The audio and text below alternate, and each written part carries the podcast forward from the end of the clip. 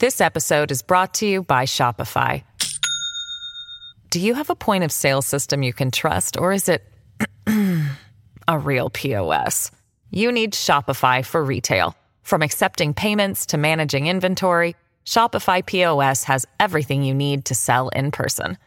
Go to shopify.com slash system, all lowercase, to take your retail business to the next level today. That's shopify.com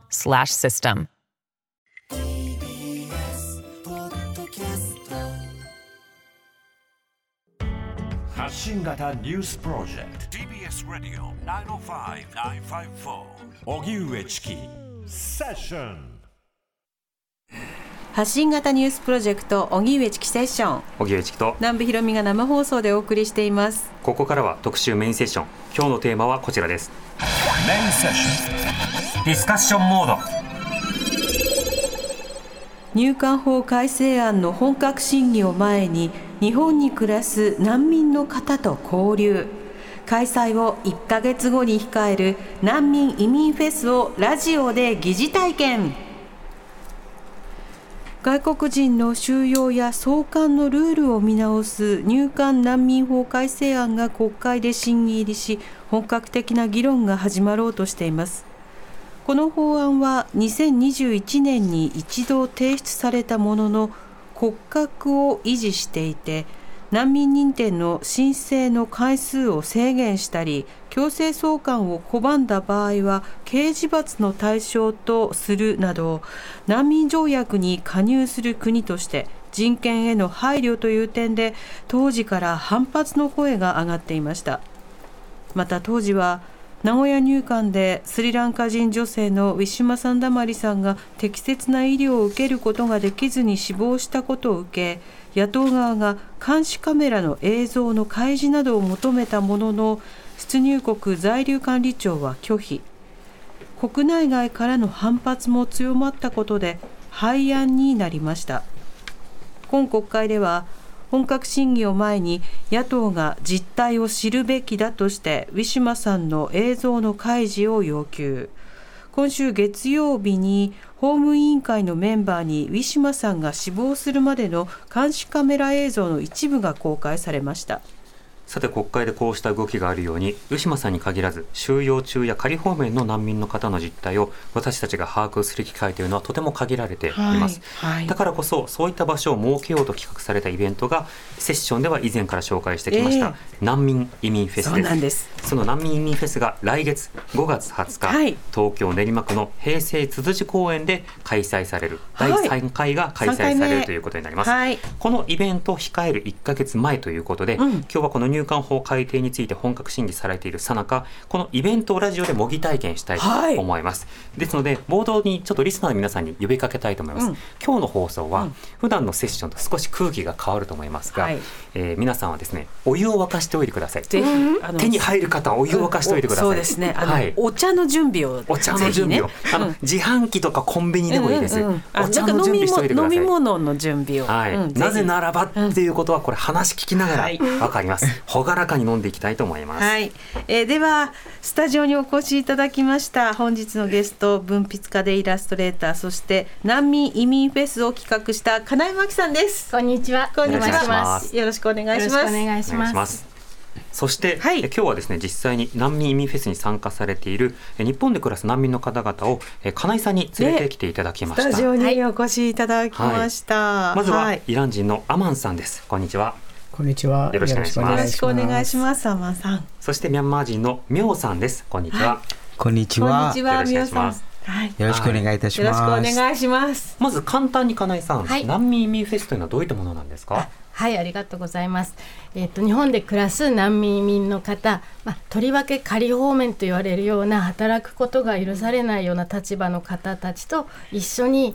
えー、とみんながこう食べるものとか、手作りしたものとかを持ち寄って、うん。えー騒ごうというフェスです。ん。はい、そしてこれまでも金井さんお茶アクションなどを行ってきましたが、はい。あこのアクションどういったものなんですか、えっ、と難民ミフェスが、まあ、今回来月3回目なんですけれども2回目の時にお茶を飲むコーナーを作ったんですね。うん。でそれはあの無料でお茶を配布して、はい。あのアマンさんにも手伝ってもらったんですけどあのそれで各国のお茶を飲みながら、うん。そもそも仮放免の方とかどういうことだとか、まあ、どどういうことでお国に帰れないのかとかっていう話をあの来た人と話してもらう場を作ったらすごく盛り上がりまして。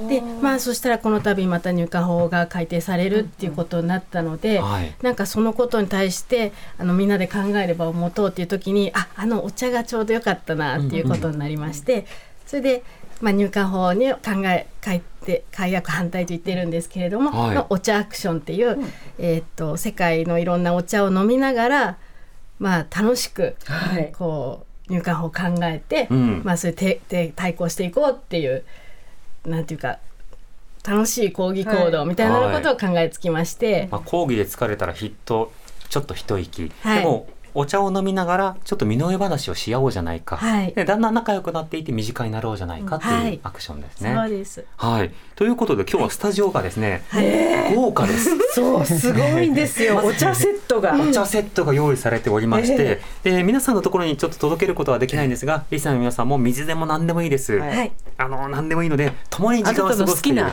お飲み物ととコーヒーでもね、何でもコーラでもはい何でもいいですので、飲んでいただければと思うんですが、はいで今からお茶会したいんですけど、はいあのお二人にスタジオにお茶を持ってきていただきました。まずアマンさん、今日は何を用意して、ああもうお茶入れていただいてる。このねお茶のこうティーセットがねティーセットが本当に美しくて、綺麗うん。ございます。アマンさんこれははい。そうですね。あのコップもあのその皿もえっとイランでよく紅茶飲む時使うコップなんですが、へそしてその上に写ってる写真などあの200年前の、うんあのイランのあの国王時代のあの方の写真なんですけど、はいはいあの伝統的なあの紅茶のセットなんですけど、え。うん。そして今日用意しているのはあのペルシャ風の紅茶なんですけど、おお。はい、あの普通の紅茶にまたあのカーダモンやローズウォータおー。ーバラの香りするはい紅茶を用意してますので、うん。よかったら。いただきたいなと思います。はい、今アマンさんに入れていただいてます。しかも後ほどまた紹介すると思うんですけど、ちょっとしたお菓子をいろいろと用意していただいておりまして、金井さんこのお菓子などはいかがですか？これもねアマンさんが今日持ってきてくださったんですけど、はいなんかさっき伺ったら、あのイランとかまあ中東のお茶の飲み方では、はいあのあああいう器の下に受け皿があって、はい。そこないんか角砂糖を乗せて一緒に食べ角砂糖を食べた後にお茶飲んだりそういう甘いものを一口口に入れてお茶飲んだりってさっきアマンさんに教えてもらいました。なんですね。はい。これもなんかイランのお茶だあのお菓子だっていうことでなるほど。アマンさんこのお菓子は名前がついているんですか？そうですね。こちらはあのきな粉で作ったきな粉とピスタチオ入りのきな粉証なんですが、ペルシャ語でのほっちのほっち？そう日本語にするとのほっちというへあのお菓子お菓子なんですけど、あのそれぞれあの食べ方がありますけど、うんうんイランではあの紅茶とともにーうんうんなんか味が合うので私もおすすめとして、はい、今日持ってきまイラすのンでもきな粉が使われてるんですか？あそれともそうです日本流のアレンジですか？いや日本イランではあ、イランでよもく使いますきな粉とピスタチオピなんですねスタチ。オなんですか？そのピスタチオを一つ手に取ってで紅茶をということです。今ねあのスタジオに5人いるのでそうお茶を行き渡らせる。あれお湯で割るんですね。お湯で割るんですねこれ。紅茶をおはい湯で割るんですね。あ赤いガラスのグラスなんですね。そこにこう肖像画というか肖像が男性の200ね年前の王様清掃をした王様なんです。そうですね。あありがとうございます。ー美しい。じゃあ私の南部さんがちょっとお酒にいただいてレポートをしておきたいと思います。はいお願いしますまずお茶を。はい。あーいい匂い。本当だローズの香りふわっとなんかあのアロマを焚いた時のようなローズのうんね、香りがバラの香りがしますスタジオには広がってね。います。うんいただきあります。がとうございます。いただきます。思ったより甘くて美味しいまずお茶自体がこのグラスが素敵美味しいですね。いいですね温まります。あほんのり甘くて、うんわあ口いっぱいにロースの香りが広がって、ね美味しいじゃあきな粉とピスタチオのはい。これを食べながら食べて紅茶を。そうですかね。うん。あ。うん。ほぐれる。ほろほろほうん。うん。きな粉が口のき中で。なこ玉のように、うん。あクッキーほどカリみたいな感じではなくて、歯ごたえがあるわけけじゃなくてまあ、その後紅茶固めてあって、うん。それが口の中でほどけますね。そしてこれでお茶を。紅茶を追いかけてあー、美味しい紅茶が口の中で今混ざることによってこのきな粉と混ざることによって甘みの種類がまた変化しました。うん、このきな粉とバラの香りとうん紅茶の香りが、はいいわく言い難くこううんうん口の中でこう溶け合って融合しますね。うん美味しい。はい。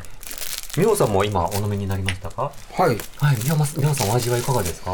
やー、本当にこの、なんて言えばいいの？私がミャンマーのお茶とは違う違うんです。うん違うんですけれども、まあ、以前、まあ入会の問題でね、うんまあ修行された時に中の友人がはい。作ってもらったのイラン人ですけど、うんうんままあ、同じではないけど、まあ、ちょっとそれを思い出してあこっちはすごく贅沢で、であれを思い出すと心に痛むですね。あー。そうそっか収容施設の中でも皆さんお茶を飲み合ってたらしいです。あー助け合いの。い、うんあの差し入れのお茶とか。そうですね。みおさんデモのは話はデモの続きはいかがですか？ははい、デモとか今入管法案の今まあデモあのデモっていうのはあのあごめんバットってこう続きのお話をえ心が痛むけど、あけどおい今は美味しいね今は美味しい。ああよかったです。すごく、うん。まあ心に癒される。ねね。お菓子もとても美味しくてこれずっといただいていたいんですがあの実はミョウさんにもミャンマーのお茶を用意していただいたんですね、はい。はい。ミョウさんあのミャンマーのお茶はどういったものなんですか？今日用意していただいた。えっと今日用意してたのはミャンマーのちょっと甘いとほちょっとまあ香りがそんなに強くないですけど、えっとまあ味がいいの紅茶。うはいはい。でその紅茶をミャンマーのえっとなんていうの順番だと飲み方の順番は、この紅茶を飲み終わって後にお茶お茶。緑茶みたいにお茶を飲むことです。二種甘い類ミルクティーを先にいただいて、うんうんその後に甘くない緑緑茶ですね。そうですをね。飲むっていう段取りらしいです。これ一つのカップに一つこれそうですか？そうはい。うんうんじゃあそのミャンマーのお茶はご時代にちょっといただきたいと思いますけれども、はいうん先ほどの紹介していただいたアマさんに紹介していただいたお菓子2つあってもう一つのこちら硬そうなものは何ですか？そうですね。こちらはあのイラン風のパイとも言われるんですけあど、ー自分たちの言葉で、ザバーンという名前なんですが、ザバーン。そうそう。そしてそのザバーンの意味も、あの鳥の舌のような、あー可愛い。舌の意味なんですが、バターの味がする。形してる。あバターの味。いただきます美味しい。舌の意味でありますが、鳥の舌。またこちらも紅茶と一だから緒に。間に線がこううんうん。入ってて、そうですね。うん可愛いですね。ミニクッキーミニパイのような。ミニパイっぽい味になってますね、ちょっと今日はねこういうふうにちょっと味わいながらお二人の身の内話を伺っていきたいと思います、はい。続きはご時代に。TBS Radio. 荻上チキセッション TBS Radio 905-954 This episode is brought to you by Shopify. Do you have a point of sale system you can trust, or is it a real POS? You need Shopify for retail. From accepting payments to managing inventory, Shopify POS has everything you need to sell in person. Go to shopify.com slash system, all lowercase, to take your retail business to the next level today. That's shopify.com slash system. 時刻は5時になりました 荻上チキセッション。今日の特集メインセッションは入管法改正案の本格審議を前に日本に暮らす難民の方と交流。開催を1ヶ月後に控える難民移民フェスをラジオで疑似体験ということでスタジオには文筆家でイラストレーターそして難民移民フェスを企画した金井真紀さん。そして、えー難民認定を受けられずに日本で暮らすイラン人のアマンさんミャンマー人のミョウさんに、えースタジオお越しいただいてお話を伺っています。よろしくお願いしますよろしくお願いします。よろしくお願いいたします先ほどはイランの紅茶とそしてノホッチザバーンというお菓子をいただきました、はいそして今ミャンマー人のミョウさんにお茶を入れていただきましたがねこれはミルクティーですか？はい、そうですね。ミャンマーのあの伝統的なうん皆さんが毎朝、毎朝あのあの召し上がってますので、うんその朝起きたらミルクティーです。はい。じゃあいただきましょう。いただきます。甘い美味しい。あ、甘い。甘くて美味しい。ロイヤルミルクティー。うん、でも茶葉の茶葉の個性がそう。すごくミルクが柔らかくて。濃いですねはい、そうです。甘みがあって、うん、しっかりとあー。茶葉の味が残っていてそれが鼻にふわっと入って、うんうん。すごく優しい気持ちになりますよね。ね。ありがとうございます。また暑いところで飲んでも良さそうですね。はい、そうですね。独特な香ばしさも入っててね。うん。でこれをこのミルクティーを飲んだ後にミャンマーでは続いて緑茶を飲むんですか、はい、そうです。うんうん。あのまあその甘い味をはい。感じながら、それが終わった後に、うんうん。ちょっとこの緑茶を味わう。あでーええ面白い口。の中での味の変化を楽しむっていうところもあるんですね。はい、そうです。すごいスタジオ中に。いいい。ろんなお茶の匂い。が香りがありますうん。アモンさんこのミャンマーのお茶の味はいかがですか？飲んでみて。あ私が前回のイベントにも飲んだことありますけど、うん。あの自分の国とまた違うね味のあのお茶が面白いですね、うん。そう特にあの前はほとんど普通のお茶を飲んだんですけどはい。ミャンマーのお茶は特に輸入で、うんはい、美味しく思ったんです、うん。うん。で今一生懸命緑茶を入れていただいております。はい。ありがとうございます。じゃあちょっと準備していただいた間、はい身の上話を少しずつ伺っていきたいと思うんですけど、あのまずアマンさん、あのこの難民ミフェスに関わるようになったのはどういったいきさつだったんですか？そうですねあの知り合いのあのあのボランティアの方ははい。移住連のうんうん。メンバーの方で移住連という団体がありますはい、ね移。住連の団体の方からあの先にスタッフとして呼ばれたんですけど、はい。そしてあの手伝いに行ったらでその移住連の方から私になんかイランの料理やなんか食べ物は用意できますかと。ああ、料理とか。あのそうですね、自分があの料理は今すぐにできないかもしれませんが、はい。できてもそのやっぱりイランの味をうまくできないかもしれませんが、さ材でも、料とかね。はい、でもあの飲み物くらいならああのイランのペルシャ風の紅茶は用意できますと。おそこからお。はい。一回あの初めのあの、えー難民フェスではなく2回目川口の時にうんうん。あの紅茶を作ったらなんか、えー大人気飲んでくれた方々がなんか列に並んで 4, はいはい。4杯目5杯目の飲む方も いましたので自分もびっくりするぐらいこんなに喜ぶならいつでも用意しますのでとうんうん。そしてあの移住連やまた他の連携してるあの団体の方からもはい。いつもあの呼んでくれて、うん。はい。そうそれ以来いろんなところに、あお茶。お茶の係として来てくださってお茶マスターとして。そうこれをセットを持ってきてへー。喜ばせてくれるんです、すごい。そうです。あと特にあのやっぱり呼ばれてからだけではなく、うん。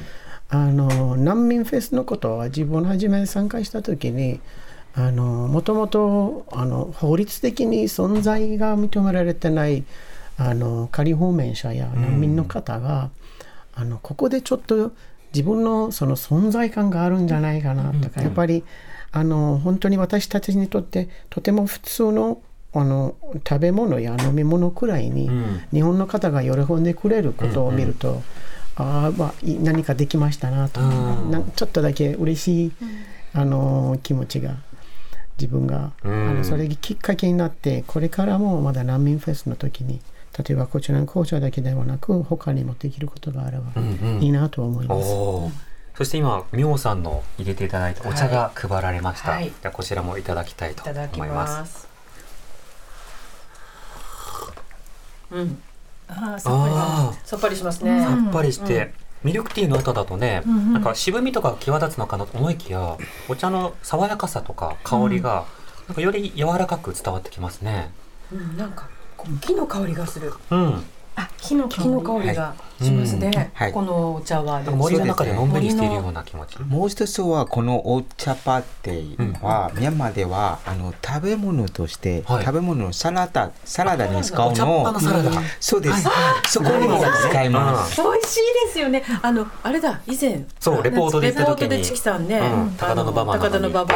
でお茶の葉サラダの、ミャンマーのお店とかに出しておりますので、サラダ。すごく美味しいです。そう妙さんは難民フェスに関わるきっかけは何だったんですか？はい、そうですね。自分もあの仮放免 あのの生活の時に支援者の団体としてあのなんて反貧困ネットワークと関わってはい。いろいろ助けてもらったですよ。まあ、はい。今でも助けてもらってますけどそこの、まあ、事務局長として瀬戸様が私に声をかけてきて瀬戸様とあの稲葉先生がうんうん。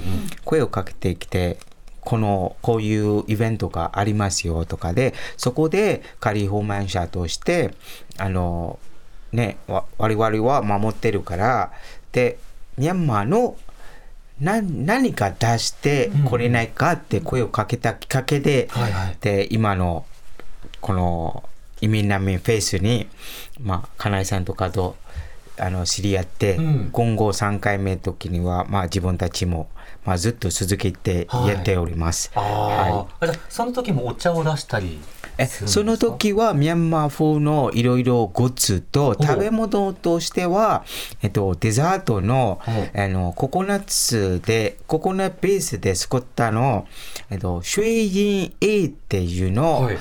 あのそれが、えっと出してくれてました。はい、うんあのイミナミンフェイスにも写真とかも載せてくれてま載せてありますけど、結構朝始まってイベントが、で2時間以内で120人分の、はい。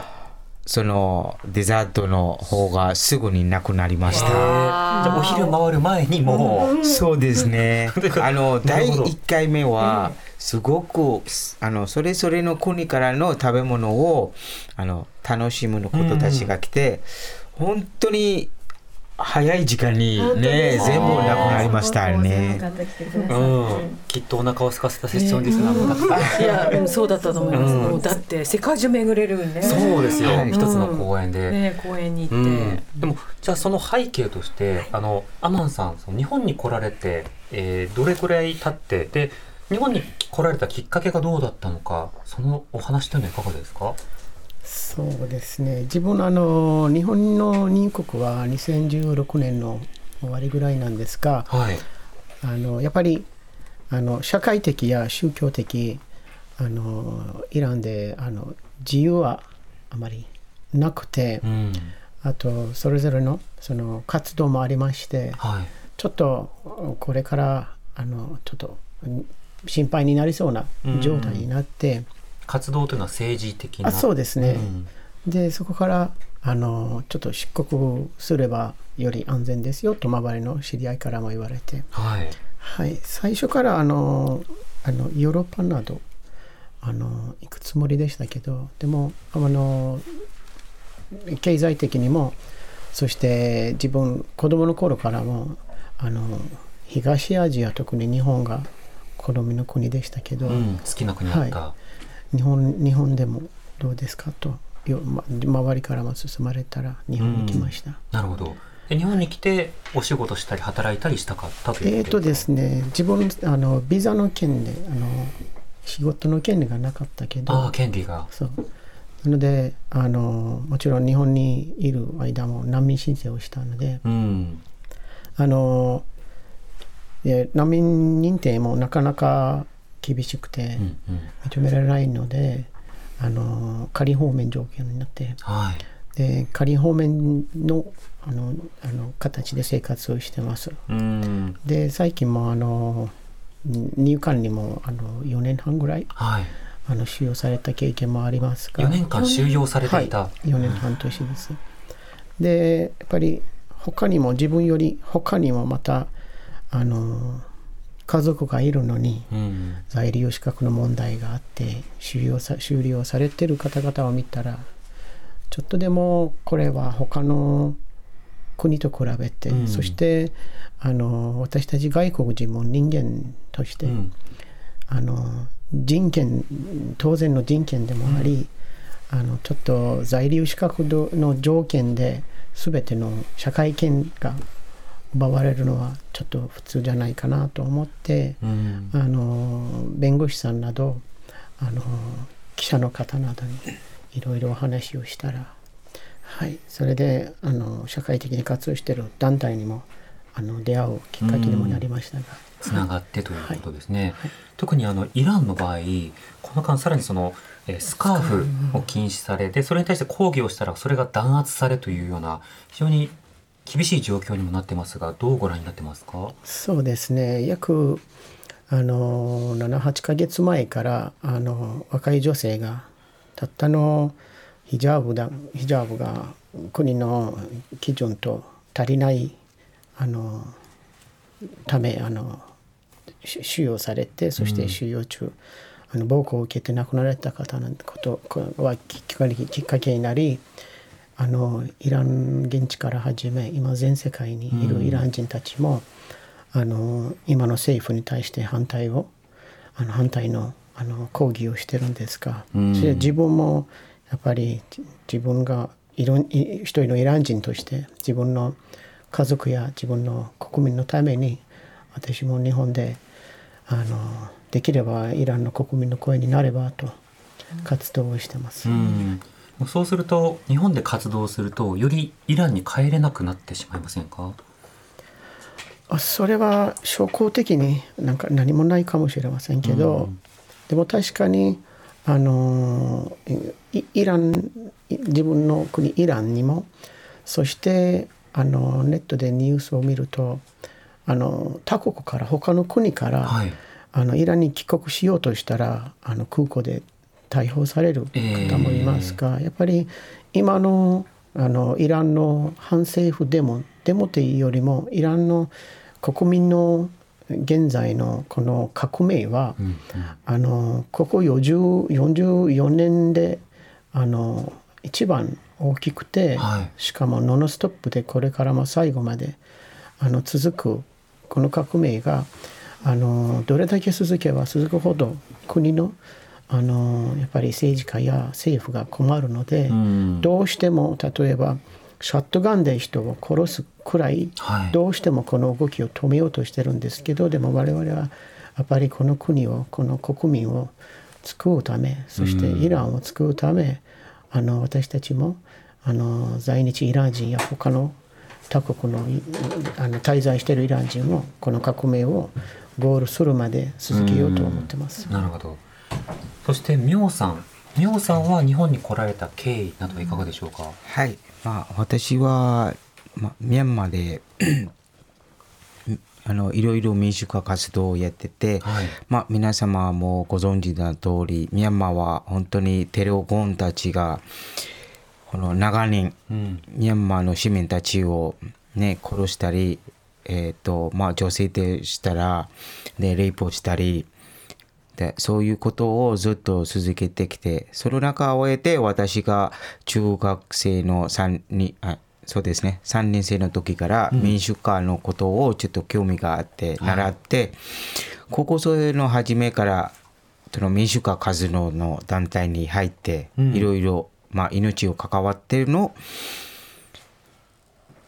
あの活動にはい。参加をしながらあのやってきてそこでもうその国にはいられない私がいるだと家族は命も関われるもう全部家族がえっとなんていうの守ってくれたのものとかももう全部失うことになるから私は2006年8月に日本に逃げてきました、プロミャンマーのブローカーを通じてですね、それで、まあ、日本に来てすぐに難民申請を、えー、と東京品川区にあるの入国管理で申請をしまして、うん今まで難民申請の3回目です。うんで以前まあ以前じゃなくてつい最近2ヶ月前にこの3回目の難民申請が却下にされてました。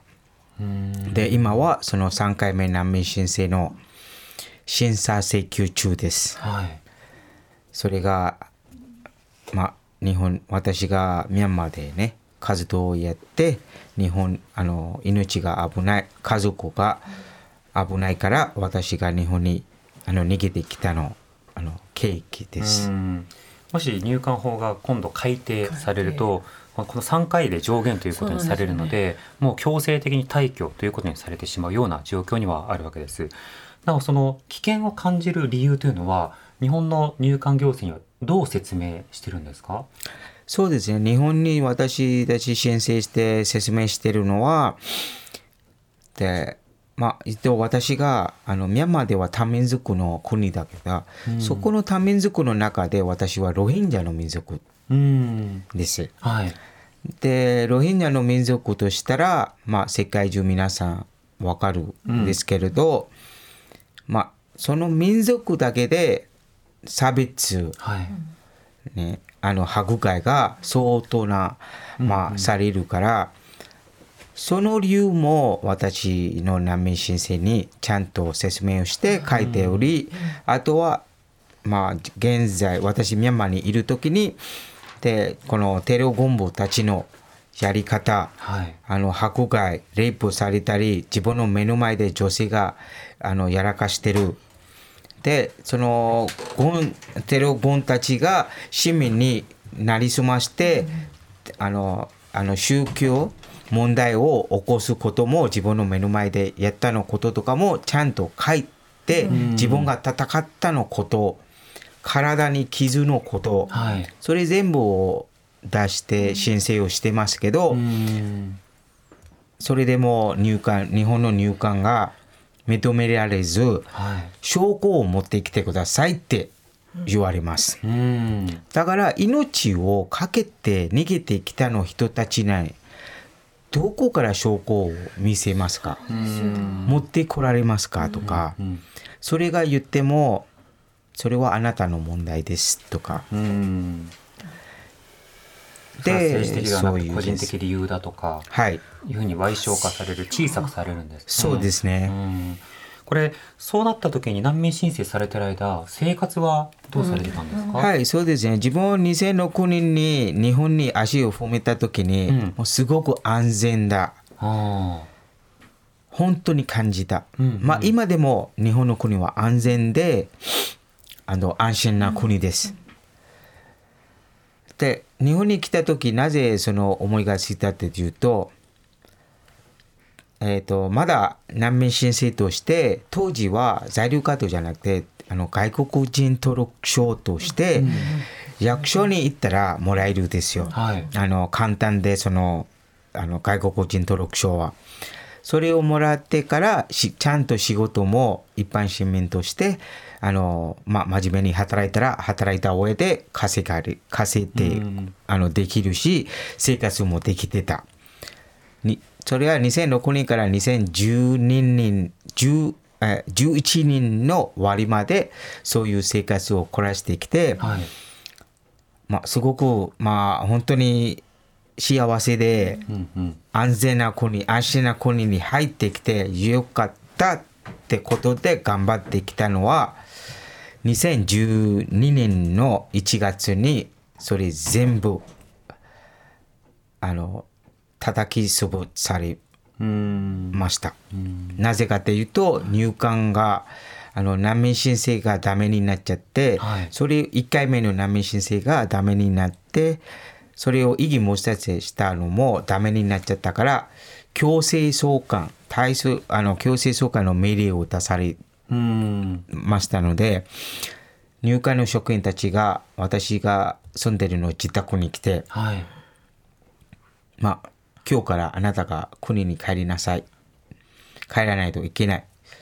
もし帰らないと言われたあの自分が意見したらこれから私たちと一緒に来て東京品川入管の収容施設で生活をしてもらえないといけないと言われてそこまで私本当に疑問がいっぱいでいっぱいで、まあ収容されるって言われたののまではちょっと疑問だけだけど行く時に我々犯罪者じゃないですよ。うん。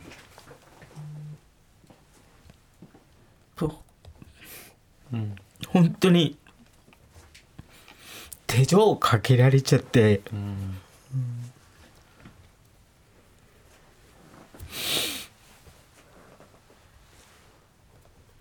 ななんで私たち難民としてこの国に助けを求めてきただけですよ、ミャンマーだけじゃないです。イランでもイランいろいろねことがなくて危ないから逃げてきてここに居場所を言ってるのに。手錠をかけられちゃってそのまま連行されたです。うん。入管施設にということはいですね。入管施設にみおさん施設にはあのティッシュ使って大丈夫ですか、はい。どどれぐらいの期間いられたんですか？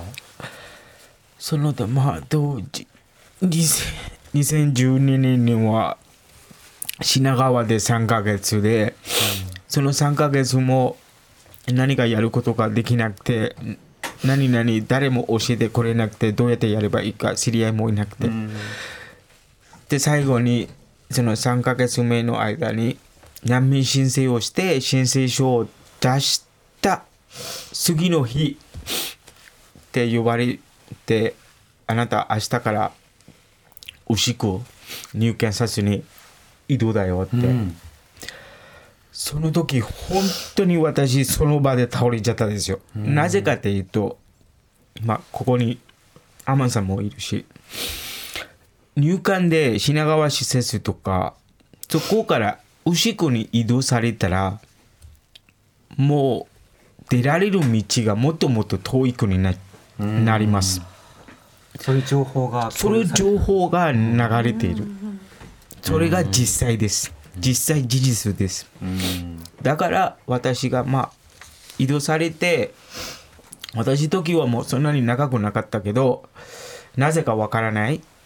で、その牛久の入管施設内で9ヶ月間みんなと一緒に過ごして、うんで3回目の仮放免申請が認めてくれて2013年の1月に外に世界に戻ってこられました。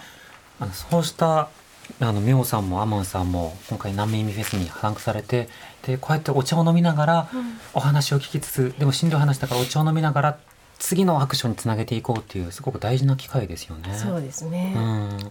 これやっぱり次もアマンさんもミョウさんも参加されて、はい。ね今度は5月20日にはい。参加されるんです5ね。月20日土曜日ですよね、はい。そうはい、東京練馬区のつつじ公園で開催されます。私も絶対行きます。あ、本当ですか？あの、はい。リスナーの皆さん、あのまだ話聞き足りないとか、ねはいちょっと一緒に考えたいという方は、う方は参加された上で一緒に考える時間を作っていただければと5月20日の思います。土曜日ですよ皆さん、うん晴れはいますように。ね、晴れます。雨降ってもね、でもね、それなりに楽しみ。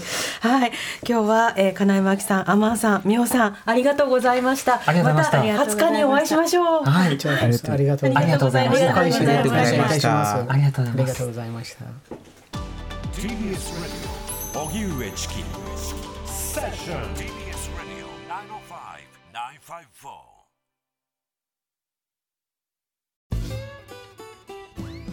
パンサー向かいのフラット木曜日のパートナーを担当する横澤夏子です。バタバタする朝をワクワクする朝に変えられるように頑張ります。パンサー向かいのフラットは月曜から木曜朝8時30分から